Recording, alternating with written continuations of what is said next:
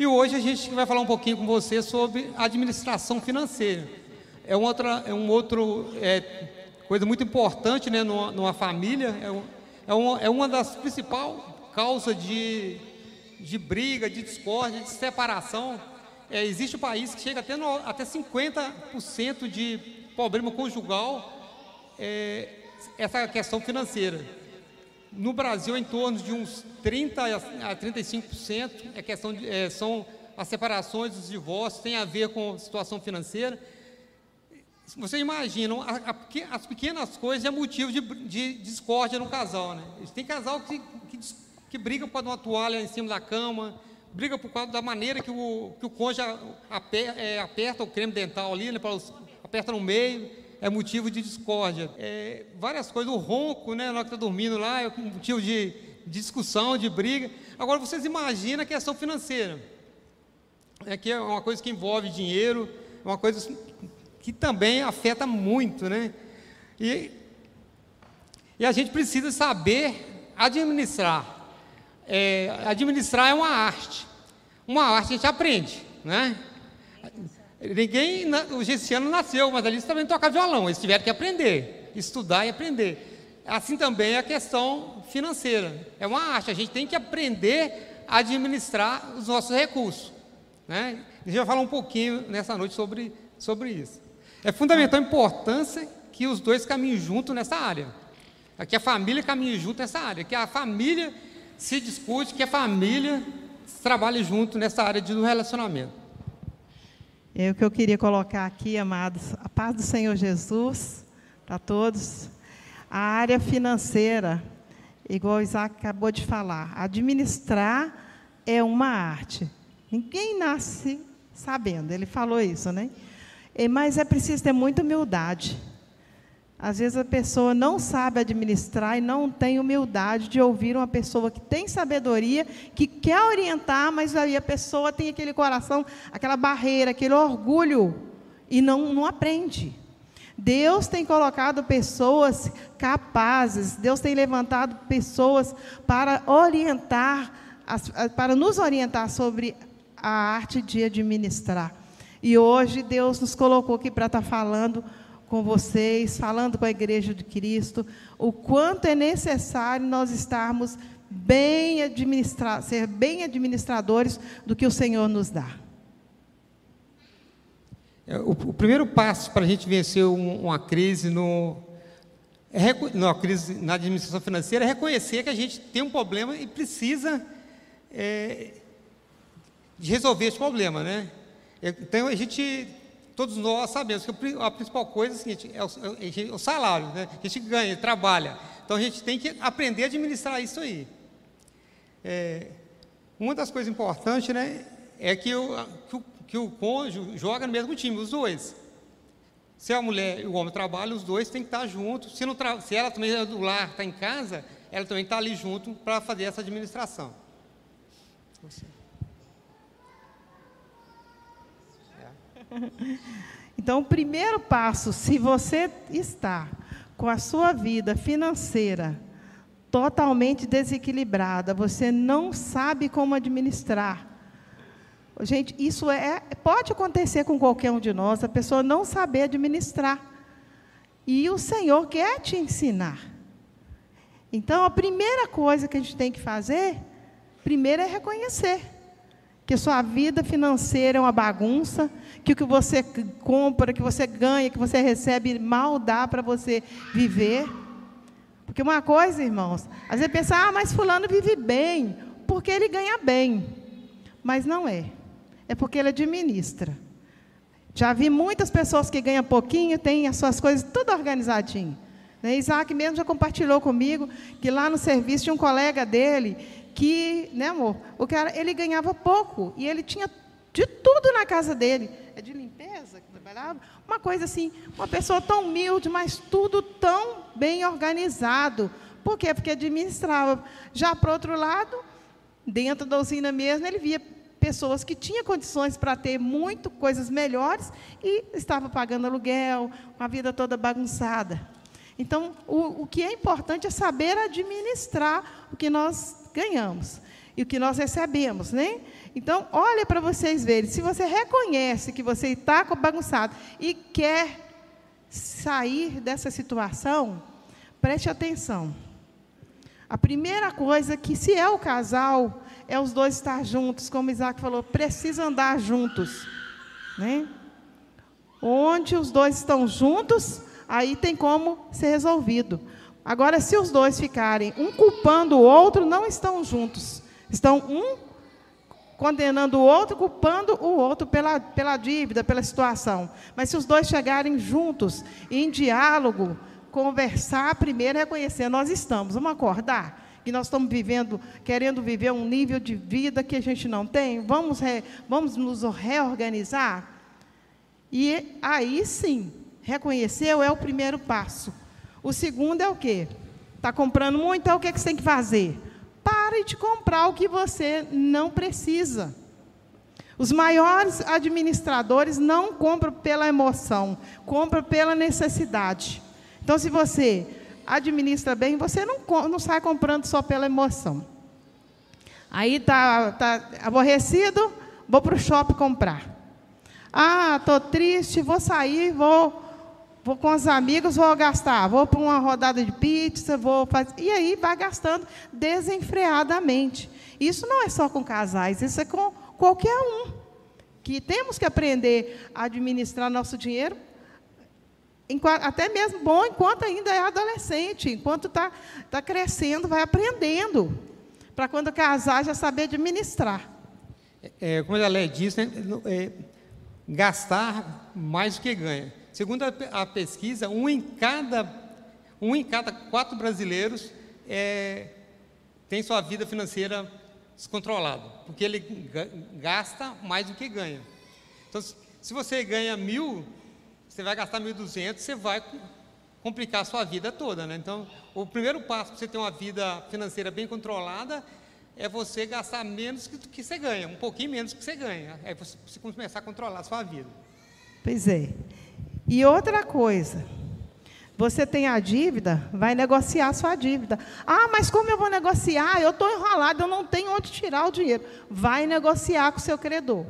Se tem que dividir lá em 10 vezes sem juro, vai dividir, vai lá e fala: Eu não tenho como te pagar, divide para mim. Eu posso pagar aqui de 10 vezes sem juro.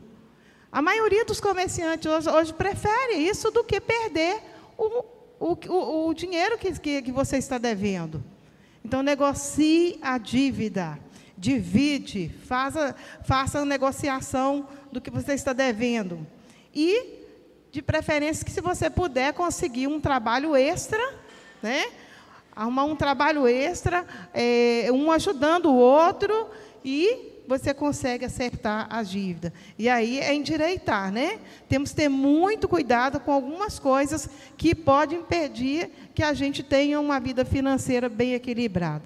É, a gente precisa de mudar os nossos hábitos, né? É, é elim, igual falou, eliminar as dívidas a gente tem que ter muito cuidado com o cartão de crédito. Né? O cartão de crédito é uma facilidade que veio para nos ajudar, mas ela acaba também é, complicando, né? porque os juros são muito, muito, muito altos. Né? O juros de cartão de crédito é muito alto. E hoje, qualquer uma, é, o banco oferece aí cartão de 10, 20 mil reais para ele, não quer nem saber, está jogando na mão aí.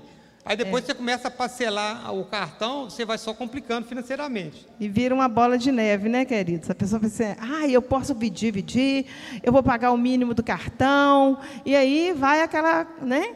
E a gente fica com uma imagem de uma, de uma vida que você não tem. Você leva uma vida de aparências.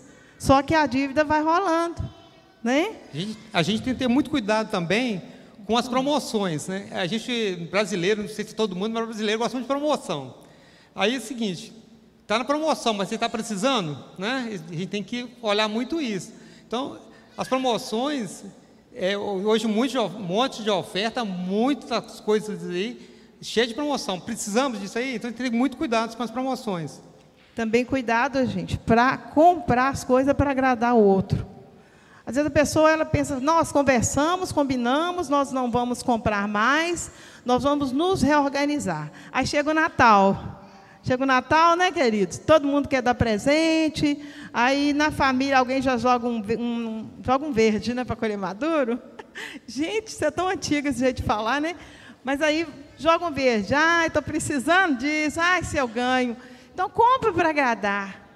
Não podemos comprar para as pessoas coisas para agradar com o que você não tem. Você não tem condições de comprar e compra só para agradar. Compra para agradar com o dinheiro que não tem e faz as coisas para realizar a vontade dos outros sem poder. Se você pode dar um presente, né, gente? Até eu gosto de receber, né? né? Fica à vontade. Mas é o que a Jaleta está falando. Se você não pode, vai, ficar, vai endividar, para que fazer isso? Comprar coisa mais barato, né? De acordo, de acordo com a condição de cada um. É, é, muito. É, só... E é tentador isso aqui, Isaac, que nós estamos falando.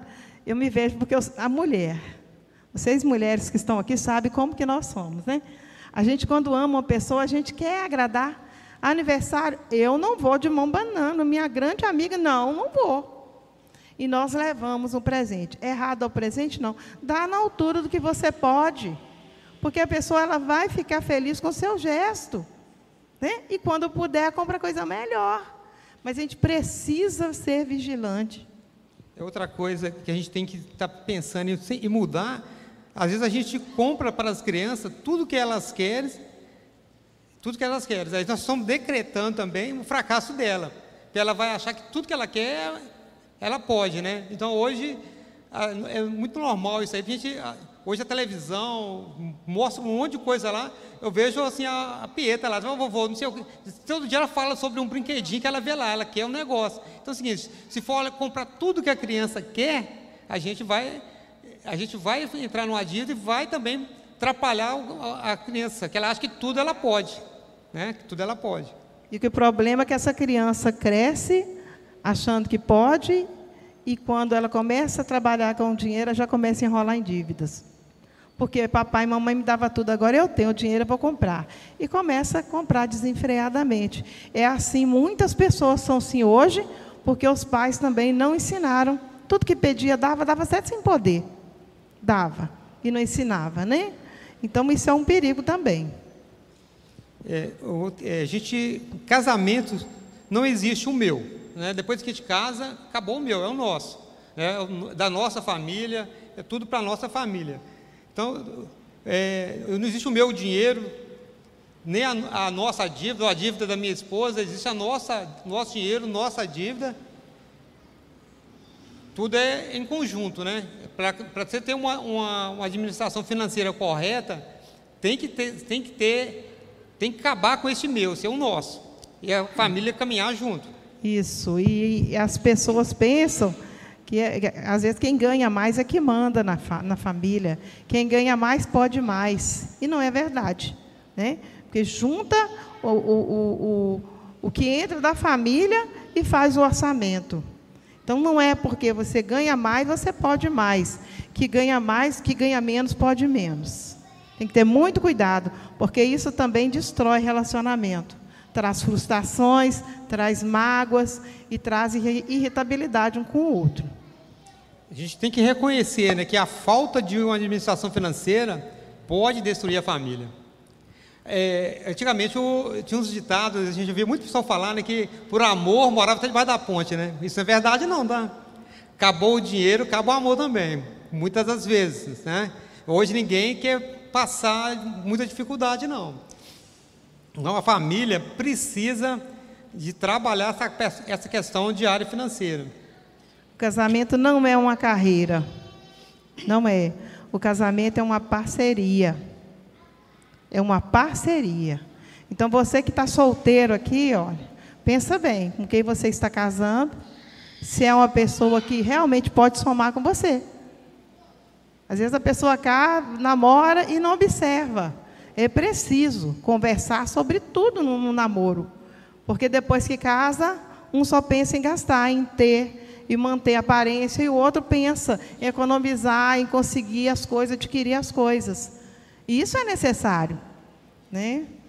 Então, para, para alcançar um relacionamento um financeiro ideal, é fundamental que os dois contribuam. É uma parceria, é os dois contribuindo para que tenha um sucesso financeiro, uma vida equilibrada. E o cristão deve ter a sua vida reta, equilibrada, direita diante de Deus, porque isso é que agrada os olhos do Senhor. É muitas das vezes você, é, é, a família. Hoje é muito comum dos, da mulher, do, do, do, homem, os dois trabalhar. Mas às vezes não. Mas, assim, mas como é que eu vou contribuir? Na questão financeira tem muita maneira de contribuir, né? Às vezes é, um, é um, uma economia lá na conta de água, de luz, é uma economia no, nas despesas em geral, tudo isso você está contribuindo para a administração financeira. Né? É, é, aquele, aquele pouquinho, aquele que sai pelo ralo é que, que vai fazer falta no futuro lá, entendeu? Vai, vai, vai contribuindo. Engraçado, um exemplo que eu vou dar aqui, a gente já está com muitos anos de casado, mas sempre a gente está aprendendo. Eu estava, na, foi um dia de célula na minha casa. E uma irmã da minha célula chegou na cozinha, assim, conversando, que eu já estava lavando as vasilhas, e ela assustou, regalou o olho e falou assim, nossa, essa torneira sai água demais, você está gastando muita água. Aí eu falei, nossa, realmente eu não consigo é, é, equilibrar o tanto de água que sai. Gente, absurdamente. A torneira do cozinha, ela sai muita água. E aí eu passei a, a abrir menos a torneira. Gente, você gasta muito menos água.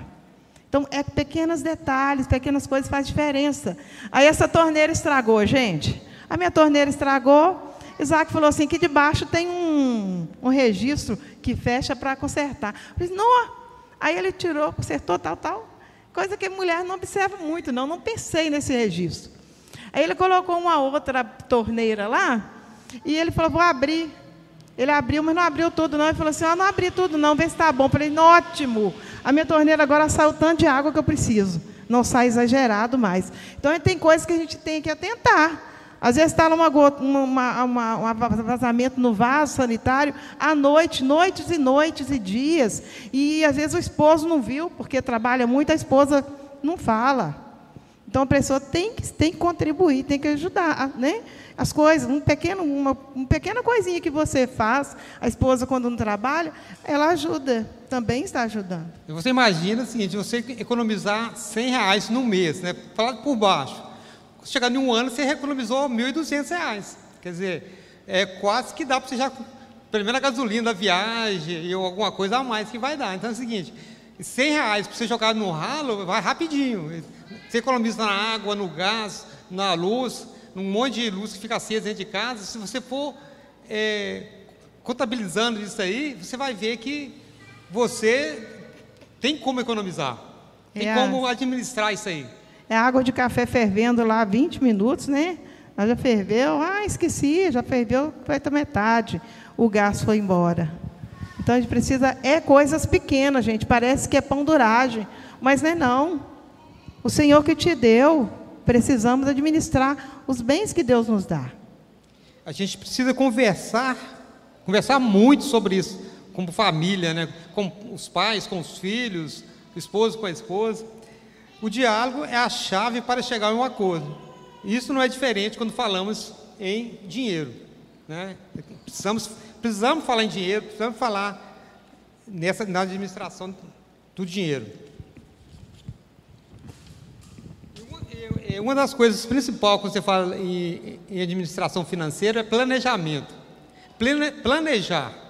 E, e, a gente tem vários exemplos na Bíblia, né? É, Jesus mesmo ensina na, na, na parábola dos dez talentos, ele, ele, ensina plane, ele ensina como planejar. Você vê que nos dez talentos, Jesus, é, é, Jesus fala que o, o Senhor lá passou cinco, cinco talentos para uma pessoa, passou três para outra e um para o outro. Aí o, o que ele passou cinco conseguiu dobrar o valor, o de três dobrou e o de um permaneceu em um. Agora você imagine se o Senhor tivesse deixado todo o talento nele na mão deste, que, deste último aqui que pegou um. O que, que ele ia ter no final? Prejuízo, né? Desvalorização do, do, do capital dele e perder tudo. Então, planejar. E isso é interessante que mostra para a gente o seguinte: você nunca deve investir todo o seu bem em uma coisa só. Né? Aí você vai lá compra só ações, aí vem uma crise aí, a ação cai, você perde tudo. Então, planejar também onde você vai colocar. Se você tem muito para investir, investe em, em, na poupança, em aplicação, diversifica as suas aplicações. E é outra coisa, Jesus também, ele continua ensinando sobre planejamento na parábola acerca das, pro, das providências, em Lucas é, 14, 28 a 30, a gente vai ler. Lucas 14, 28 a 30, você pode abrir sua Bíblia? Vamos ler? Lucas 14, 28 a 30.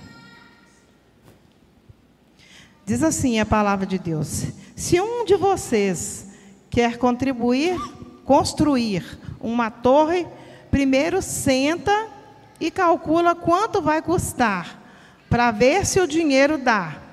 Se não fizer isto, ele consegue colocar os alicerces, mas não pode terminar a construção. Aí todos os que virem o que aconteceu, vão caçoar dele, dizendo: Este homem começou a construir, mas não pôde terminar.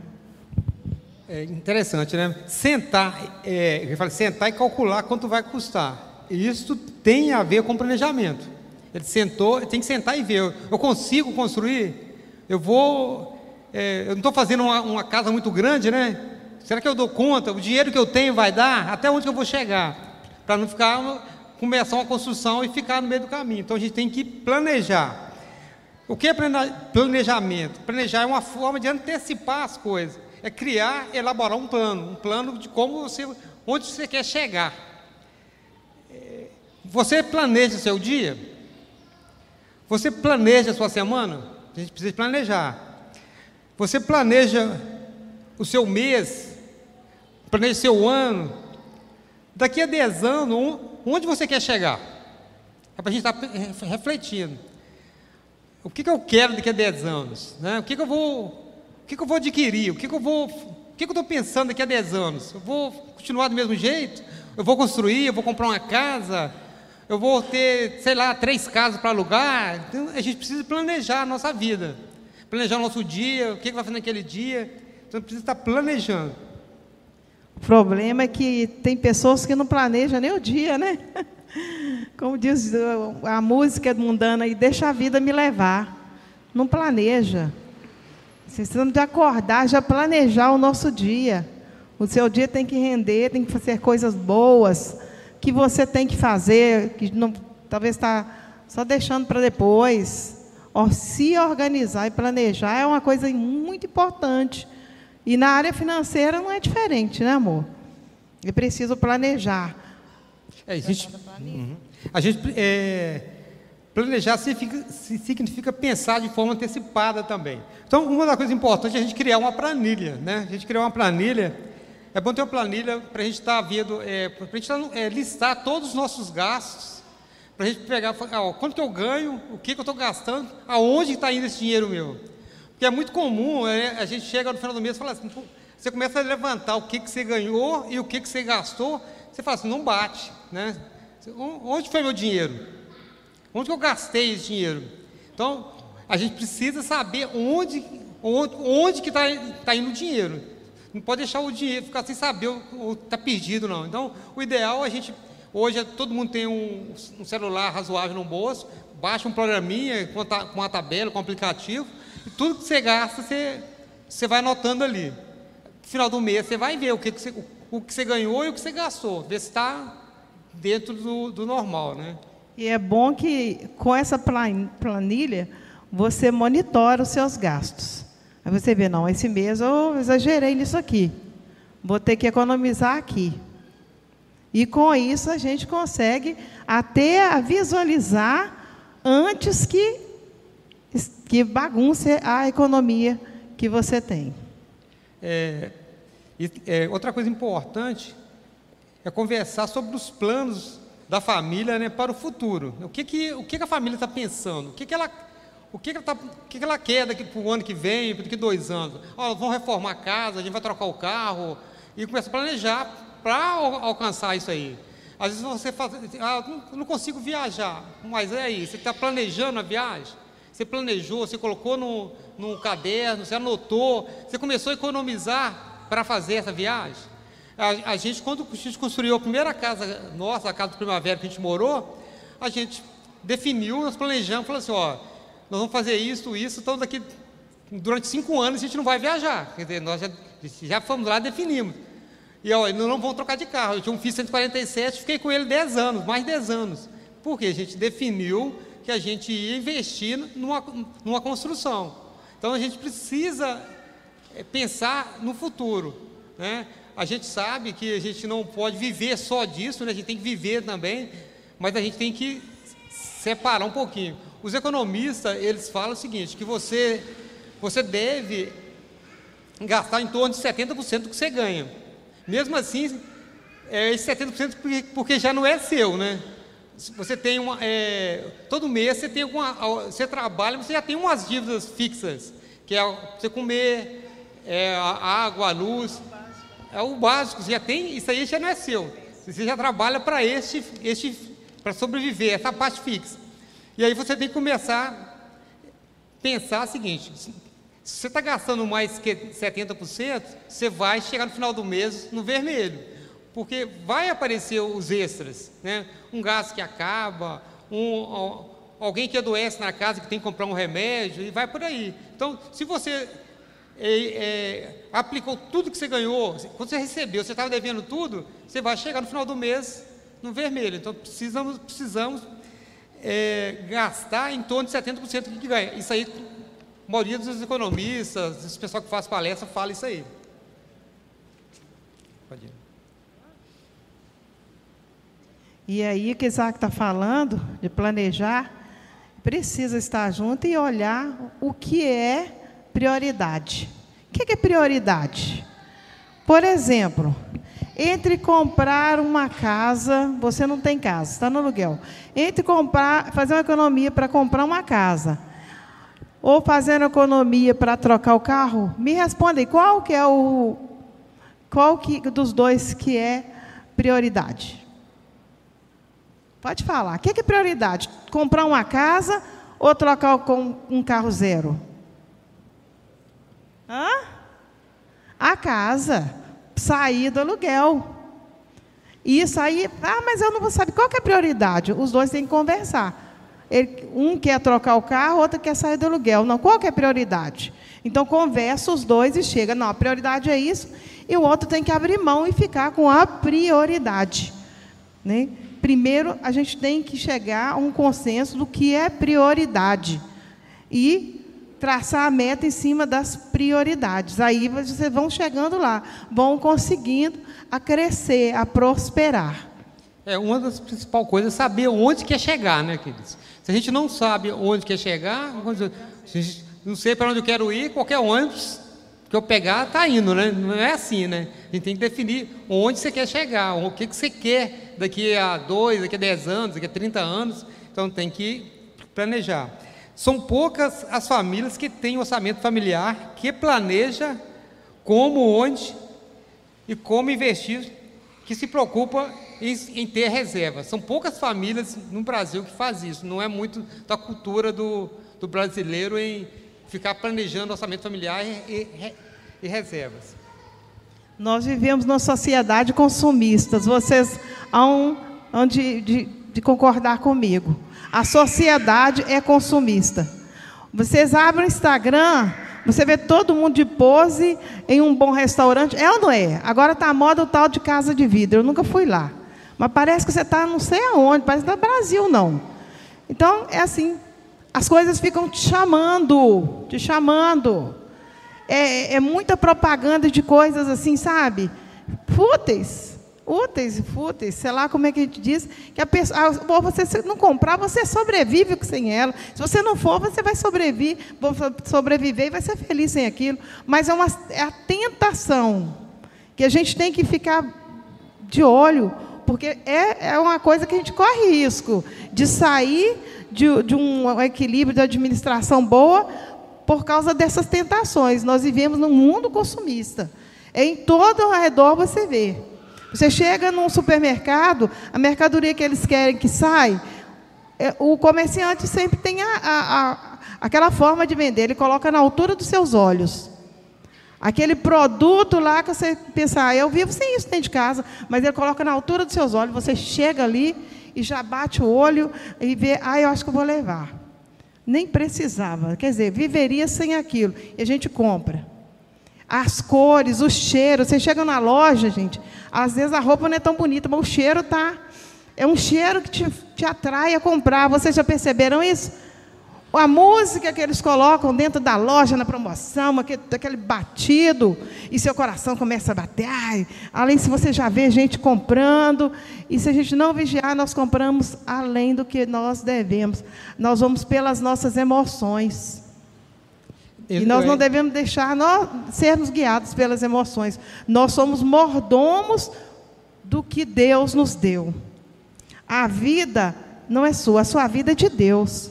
O seu trabalho foi Deus que te deu, a sua família, você é mordomo, né, amor? Então você precisa de cuidar. É como Isaac falou dos talentos ali. Deu para ele cuidar. Deu a ele uma mordomia. E o que ele fez com a mordomia? O um, ele, ele investiu, né? E deu honra ao, ao seu, o, o seu patrão. Mas o outro já deixou para lá, né?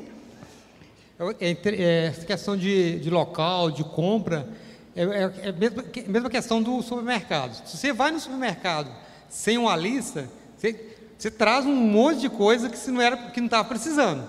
Eu falo que assim, eu, eu, eu adoro o supermercado. Então, se eu, quando eu vou sem nada, eu vou passando e pegando. Então, no final, você assusta com o preço, porque hoje está tudo muito caro. Então, o ideal, o ideal, você vai sair para comprar, faz uma lista do que você vai comprar né? para você comprar o que você está realmente precisando. É, e outra, os pessoal, esses palestrantes falam muito aí que você nunca deve ir no supermercado com barriga com fome. Você tem que alimentar primeiro para ir lá. Então, você compra muita coisa também, é um, é um outro, outra dica, né?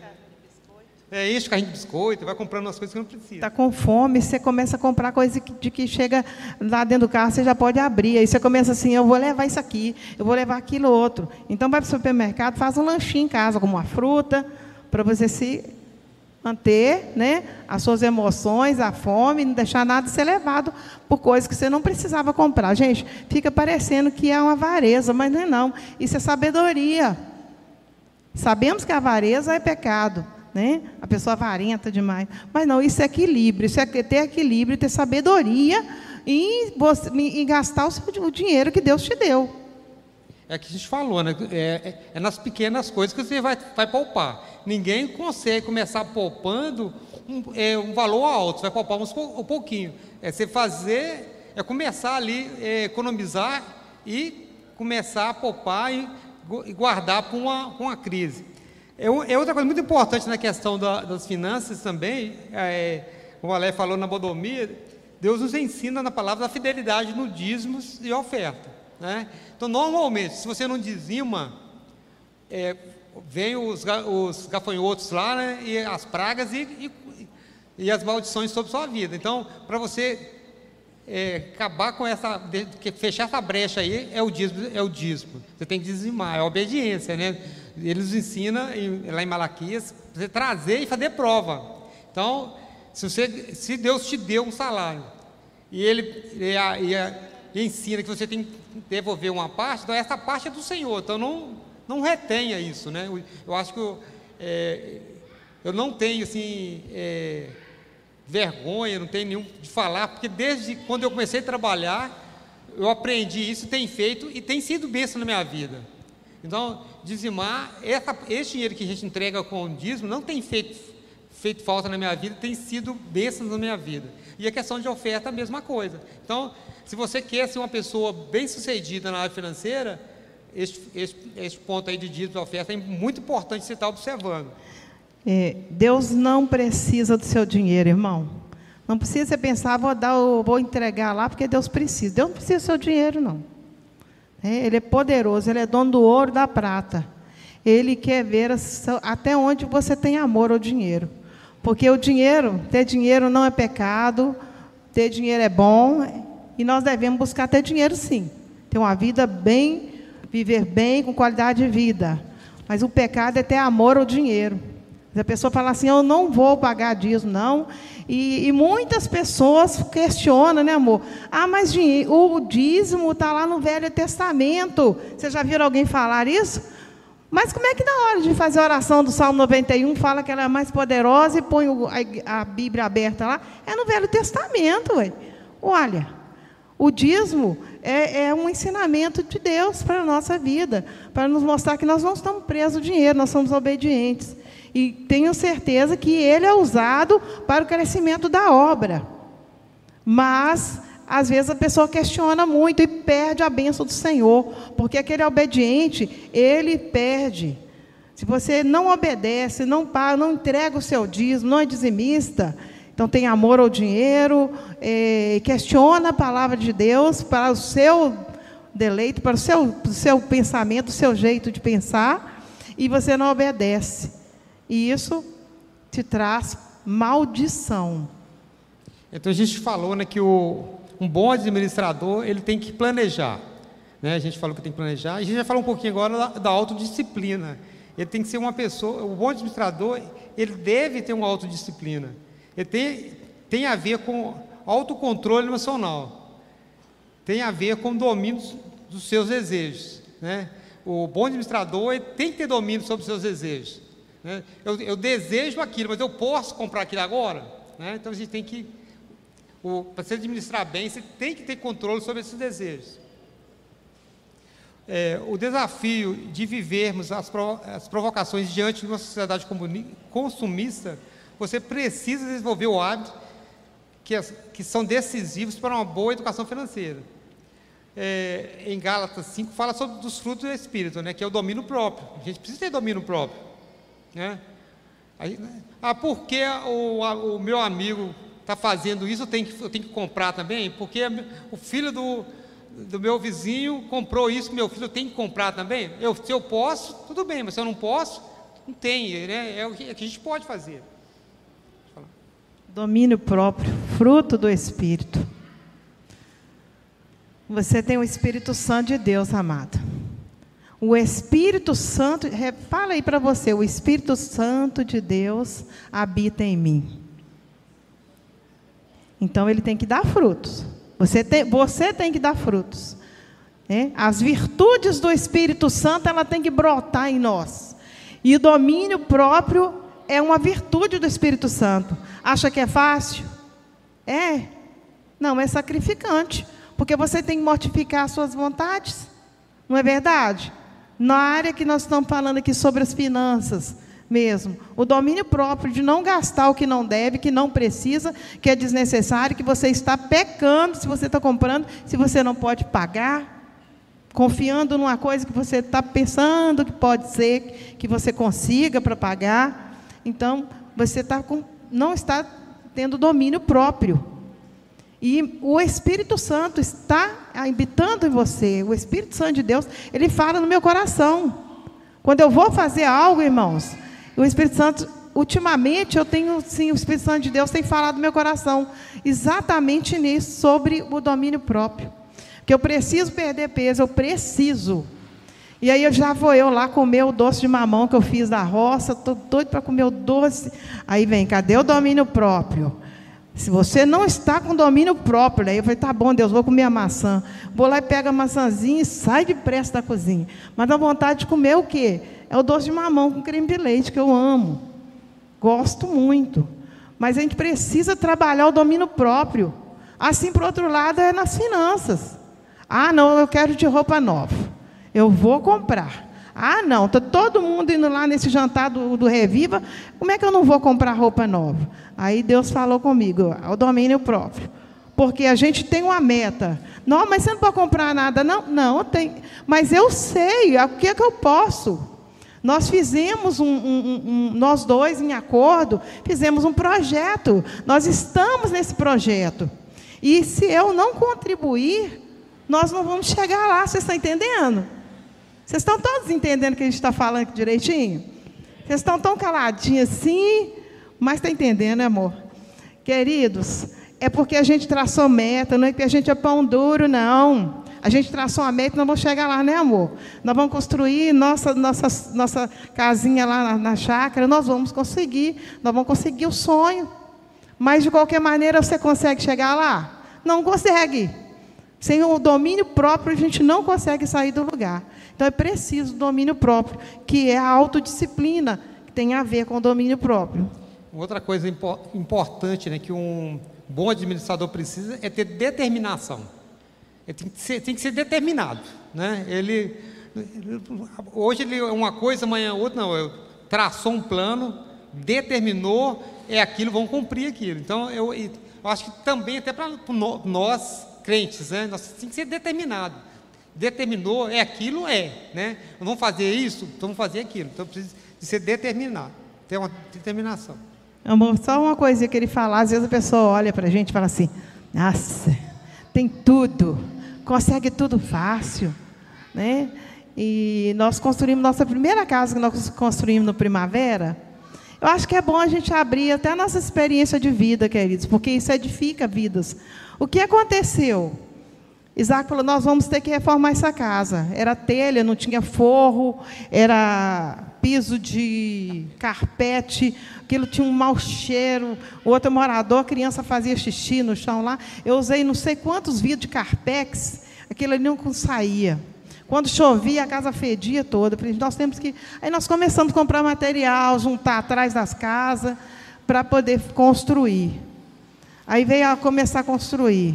Ele falou: olha aí, nós vamos ter para aluguel, né, amor? Nós vamos para aluguel, porque nós vamos jogar essa casa no chão. A gente guarda os móveis um pouco no, na casa do seu pai, um pouco aqui no barracão do fundo, e nós vamos construir. Eu falei: não, que aluguel, que nada. O aluguel nós vamos pagar, meu amor, o, o pedreiro quebra metade da casa, a gente fica na metade. E assim nós fizemos. E veio a chuva, irmãos. Veio a chuva, aquele telhadinho assim quebrado na metade, com aquela, com aquela lona preta tampando. Veio a chuva, derrubou aquela lona. E a Priscila dormindo num colchãozinho no chão. E nós acordamos com aquele estalo, assim, estava aquela chovendo, estava tudo claro lá dentro. E eu peguei a Priscila, Deus não deixou o colchão dela molhar. Tinha um tanto de água assim dentro do quarto todinho. E a Priscila não molhou, ela está com o corpinho tá quentinho. Eu rolei ela na toalha e corremos para o único lugar que tinha laje, que era o banheirinho de dois por dois, amor, aquele banheirinho. E nós entramos ali para dentro daquele banheirinho. Esperamos a chuva passar, colocamos ela no nosso meio vamos dormir. Olha para vocês verem. Já tinha o Ramon que já estava lá no meio da cama e o Senhor abençoou. Aí, as coisas são fáceis? Não são. Ninguém consegue as coisas sem sacrifício, irmãos. Aí passa lá, nó que casão. Mas sabe, não sabe que a gente sacrificou.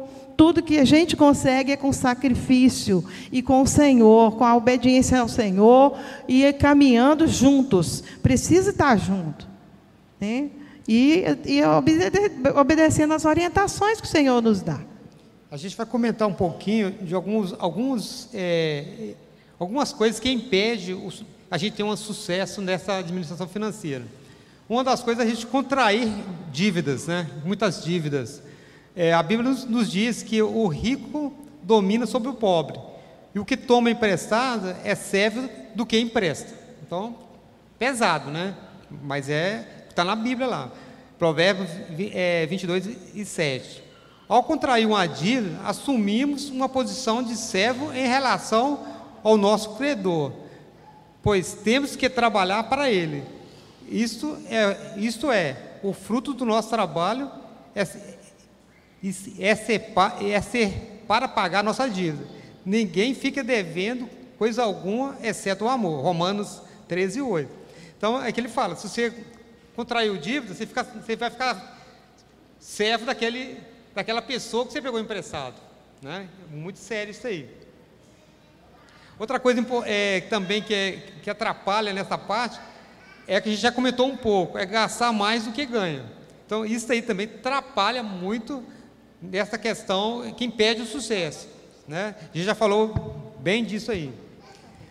A outra, a gente já comentou bastante, que é, é ter a vida é, centralizado no dinheiro. Você não pode, né? É, tudo é o dinheiro, tudo é o dinheiro. Não. Mas o dinheiro é importante. O dinheiro é, é algo que traz economia. O que, que a palavra de Deus disse, irmão? Jesus, ele recomenda. Tende cuidado de guardar-vos de toda e qualquer avareza, porque a vida de um homem não consiste na abundância dos bens que ele possui. Em Lucas 12, versículo 15, diz assim: E continuou dizendo: Todos, prestem atenção, tenham cuidado com todo tipo de avareza, porque a verdadeira vida de uma pessoa não depende de coisas que tem, mesmo que sejam muitas. Então, às vezes a pessoa ela começa com querer se administrar bem e tem que ter cuidado para também não se tornar um avarento. Porque esse parece assim que a gente está cuidando bem, a gente está tá se tornando avarento. Precisa ter cuidado. Porque senão a pessoa passa a ser um avarento. Começa a trabalhar, trabalhar, trabalhar, não tem tempo mais para a família, não tem tempo para Deus, é só dinheiro, dinheiro. E isto não traz felicidade. É, outra coisa é, também é o desejo de ficar rico depressa, né? Tem pessoas que acham que de um dia para o outro tem que ficar rico. Ficar rico não é, não é pecado, né? Que bom que se, se todo mundo na igreja fosse rico, né? Era, uma, era muito melhor. Mas a, a, a vida não é assim. Ninguém fica rico de um dia por outro. Então, aí o pessoal começa a investir nessas pirâmides, é algo que vem fácil. Nada é fácil, queridos. A gente vai, é, você vai ter uma vida financeira tranquila com o seu trabalho dinheiro não vai cair do céu né, com facilidade. Então, a gente conhece, todo mundo que for lá aqui na igreja, a gente conhece pessoas que investiu muito nessas pirâmides e acabou perdendo muito dinheiro. É, entrou em situação pior. Às vezes entra em algum suborno, em alguma coisa errada, por causa da avareza. Vem aquela tentação, a bandeja, a pessoa, ah, vou ganhar uma grana extra nisso aí, e entra. E começa a avareza, gente. Um abismo chama outro abismo afasta-nos de Deus. O avarento, ele, ele esquece de Deus, porque o amor passa a ficar no dinheiro, então o Deus dele é o dinheiro, passa a ser o dinheiro. Né? Em, em Provérbios 28, 20, 22, 28, é, 28, de 20 a 22, ele está escrito assim: ó, a vida de uma, da pessoa honesta é cheia de felicidade, mas quem tem pressa em enriquecer não fica sem castigo. É errado favorecer alguém no tribunal, mas, mas alguns juízes fazem isso até por pouco dinheiro. 22. O ganancioso tem tanta pressa de ficar rico que nem percebe que a pobreza está chegando. Então, lá o Salomão, já não sei quantos anos atrás, já adverte isso aí, né? Não, adianta você querer ficar rico depressa demais, não, que não vai dar certo, não. Sempre o fim do avarento é a miséria. Porque não tem a bênção de Deus, não é? O fim não é bom. Pode observar, pessoa muito avarenta, o fim da vida dele é gastando com doença, não tem dinheiro para nada e é aquela tristeza. Então, a avareza não traz bênção, ela só traz maldição. Isaac acabou de ler aqui, olha, que a vida, onde é que ele leu que aqui fala que, olha, a pessoa que tem pressa de enriquecer não fica sem castigo. Provérbios 28, versículo 20. Não fica sem castigo. Ele mesmo, ele mesmo se castiga. Ele mesmo, ele, ele semeia e colhe. Então a vida exclusivamente para o trabalho, só o trabalho, não é de Deus. A Bíblia no Salmo 128, ela nos ensina né, que a felicidade humana é o quê? Deus em primeiro lugar. Você abre o, o livro, a Bíblia, o, livro de Salmo 128 é Deus em primeiro lugar, a família em segundo lugar, o trabalho em terceiro lugar. Olha aí. O seu coração primeiro tem que estar entregue a Deus. O teu amor, acima de tudo, a Deus, depois o teu próximo, que é tua família. E o trabalho é consequência. Você tem que trabalhar para você sustentar a sua família. Então, esse, esta forma é que a Bíblia nos ensina. Não há sucesso no trabalho que compensa a destruição de uma família.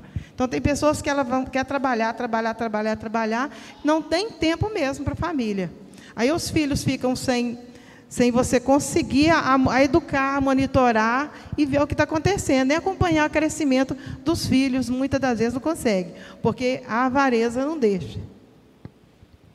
É, a gente precisa né, de poupar juntos, né? É uma coisa que a gente falou bastante também, criar um hábito de poupar. Eu acho que é, a fazer é difícil, que eu estou ganhando é muito pouco, mas é, é, tem que começar aos poucos.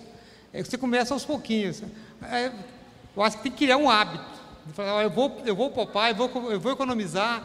Se eu ganho mil, eu vou economizar, sei lá, 20 reais, 50 reais, e juntando aquele dinheiro, você vai aprender e vai ver que você vai conseguir poupar. Vai deixar de comer um hambúrguer no final de semana, sei lá, um, um, alguma coisa, e economizar um pouquinho. Porque se você não fizer, não, não criar esse hábito de, de economizar, de poupar, você vai sempre ficar, chegar ao final do mês apertado. A gente está concluindo a nossa palestra e a gente quer deixar alguma conclusão aqui. Precisamos estabelecer um sistema de valor, é, precisamos estabelecer um sistema de valores baseado na Bíblia, para que a área financeira não se torne um problema grave na nossa vida. A Bíblia nos ensina, em Lucas, que a gente leu, que precisamos planejar em qualquer situação da vida. Poder mais importante. Na área financeira não é diferente, ainda mais na atual conjuntura onde somos doutrinados a consumir. Então nós precisamos aprender essa questão do planejamento. Onde que a gente quer chegar? É onde que eu quero chegar? O que, que eu quero ser? O que, que eu quero daqui a 10 anos? O que, que eu estou pensando na minha vida daqui, sei lá, daqui 10 anos? Quero comprar uma casa? Começa a planejar agora. O valor é alto. Né? Você vai ter que dar uma entrada. Você começa, começa a planejar. Começa a definir o que você quer. Porque se você não tiver meta, não tiver um objetivo, você não vai fazer. Né? Ah, os meninos, os pessoal que são solteiros, quero casar. Mas você quer casar, você tem que comprar móvel, tem que comprar uma série de coisas. Ah, não quero comprar um carro. Então começa a planejar e começa a economizar os pouquinhos. Os pouquinhos que você vai começar, você vai aprender a economizar e isso aí vai crescer. É que a gente fala, é, às vezes as coisas assim muito eu estava pagando um telefone, um, uma conta de telefone que estava usando um pouquinho. Aí o cara da, da Oi, eu liguei para ela, até telefone da Leia da Estética. Que estava pagando 49 reais e não estava usando. Eu falei, eu vou cortar. Porque 49 reais, quando você chega no final do ano, você gastou o quê? 600 reais telefone. Dá quase com uma, uma compra boa, né? Aí eu liguei para a Oi, o cara queria, não, eu deixo por 20. Eu falei, 20 está muito ainda, eu não estou usando. Né? Então é o seguinte, é, essa questão não é como ela falou assim, é avareza. Você está precisando dele? Está compensando? É, é, quer dizer, é na, na, mínima coisa que você vai economizar um pouquinho. Então a gente precisa é, ter esse, essa, essa questão da economia, do, da poupança. É, as pequenas raposinhas, né, queridos? É, a gente verificou isso. Mas não sei até quanto que eu vou ficar, porque as minhas clientes todas não, assim, marcam. O telefone ficou só por 10 reais. De, é. de 49 ficou por 10 reais. Então, assim, olha para vocês aí a diferença. As minhas clientes todas me procuram pelo WhatsApp. Ligam, marcam né, as, as sessões dela, tudo pelo WhatsApp. E o telefone está lá, mas de vez em quando ele toca. Teve uma vez que eu atendi uma cliente, falou, não, eu perdi seu telefone, agora eu mexi aqui na agenda antiga, achei. E, e né, queria voltar a fazer o tratamento comigo. Mas assim, eu vou ver até quando, né? Porque as coisas vão, vão desenvolvendo. Quase ninguém tem telefone fixo mais. E é por aí mesmo. Oh, queridos, o que Deus colocou no meu coração aqui. Só, só complementando aqui, o segredo né, de um bom administrador, de, uma, de um bom administrador financeiro, não está no quanto que ele ganha. Está como ele administra o que ele ganha. Então, não é porque eu, eu ganho pouco, não. Você administra bem, Aí você vai ter sucesso. É, tem quatro perguntas que eu acho que é muito importante que a gente deve fazer quando a gente for sair para comprar. É, é o que comprar. Eu vou comprar. O que, que eu vou comprar? O que, que eu quero? É como comprar, onde comprar e para que comprar. Que, por que, que eu estou comprando? É, eu preciso comprar. Onde que, que, que acontece? Se vai comprar alguma coisa você vai comprar no bairro, é um preço. Você vai num depósito maior, é outro. Então é o seguinte: você precisa. Eu, o que eu vou comprar? Por que, que eu vou comprar e onde que eu vou comprar? Pesquisar, né? Hoje tem uma facilidade na internet, você olha lá, você acha o menor preço, aí você vê o frete, você consegue comprar num preço melhor. Né? Se você for comprar um produto é, num bairro, é um valor, você vai no supermercado maior, é outro. Então depende da quantidade, do tempo que você tem, Você tem, tem que estar isso em mente. É, o que Deus colocou no meu coração aqui, queridos, nós estamos aqui diante de um aprendizado. Não é um culto de pregação fervorosa, não é um culto cheio de glória a Deus, mas eu tenho certeza que o Espírito Santo de Deus falou no seu coração. Agora tem uma coisa: conhecer. É muito importante, nós estamos aqui conhecendo, nós estamos aprendendo. Um conhecimento que não é aplicado, não tem valor nenhum. É como se você jogasse fora toda essa riqueza. E o Senhor, Ele está aqui nos ensinando coisas valorosas. São princípios que eu mais Isaac vivemos. Ah, desde quando nós casamos, estamos juntos, nós vivemos princípios assim. E o Senhor tem nos abençoado. Primeiro passo, você aprendeu, você ouviu, guarda no seu coração e pratica. Não é fácil. Você tem que mudar os seus hábitos, é preciso mudar. E toda mudança dói. Toda mudança de hábito pesa, mas é necessário crescermos. Nós somos referências de cristão nessa cidade. Vocês já pensaram? Olha aquela igreja lá, olha, há pouco tempo atrás, eu ouvi uma pessoa falando que não vinha para essa igreja porque essa igreja era de rico. Eu não sei se as pessoas andavam, a gente anda tão alinhado, e as pessoas não entravam aqui porque achavam que era igreja de rico. Mas em nome de Jesus eu profetizo, a igreja de rico mesmo, em todas as áreas. Rico na, na presença de Deus, rico na palavra e rico também no dinheiro. Ter para poder abençoar vidas. Não é ter para o nosso próprio orgulho, não. É ter para abençoar a obra do Senhor, é ter para abençoar o irmão que precisar, é ter para ser, servir mesmo, para, para abençoar. Porque se a gente também quiser ter só para o nosso deleite, para o nosso orgulho, Deus não vai dar. Então, precisamos, você quer ser, você quer essa riqueza para a sua vida? Recebe aí, em nome de Jesus. Coloque em prática. Coloque em prática o que o Senhor falou conosco, comigo, mas Isaac ali estudando e o Senhor nos mostrando que aqui são todos ricos. Você quiser ter a sua vida próspera, rica mesmo, como nós aprendemos um pouco lá no, no nosso jantar do, do Reviva, que foi uma bênção, é colocar em prática tudo que nós estamos aprendendo. Eu creio que é tempo que o Senhor tem, tem bênção para nós. Bênção financeira, bênção de toda forma. E que Deus abençoe.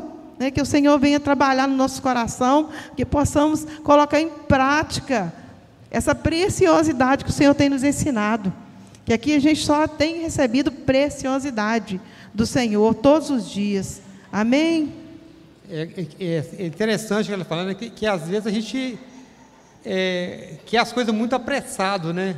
E tem o um tempo para tudo, né? Eu, eu tenho um processo, tenho um objetivo, tenho um tempo. Igual a gente comentou, né? a gente ficou um, um, tempo, nós decidimos, a gente não ia viajar, porque a gente ia, reformar, ia reformar a casa. Mas depois nós viajamos até três, quatro vezes no ano, né? Deus nos deu né, bênção para poder fazer isso. Então, a gente, não, a gente planejar, pensar, programar, que no final Deus vai colocar as bênçãos e vai estar tudo certo.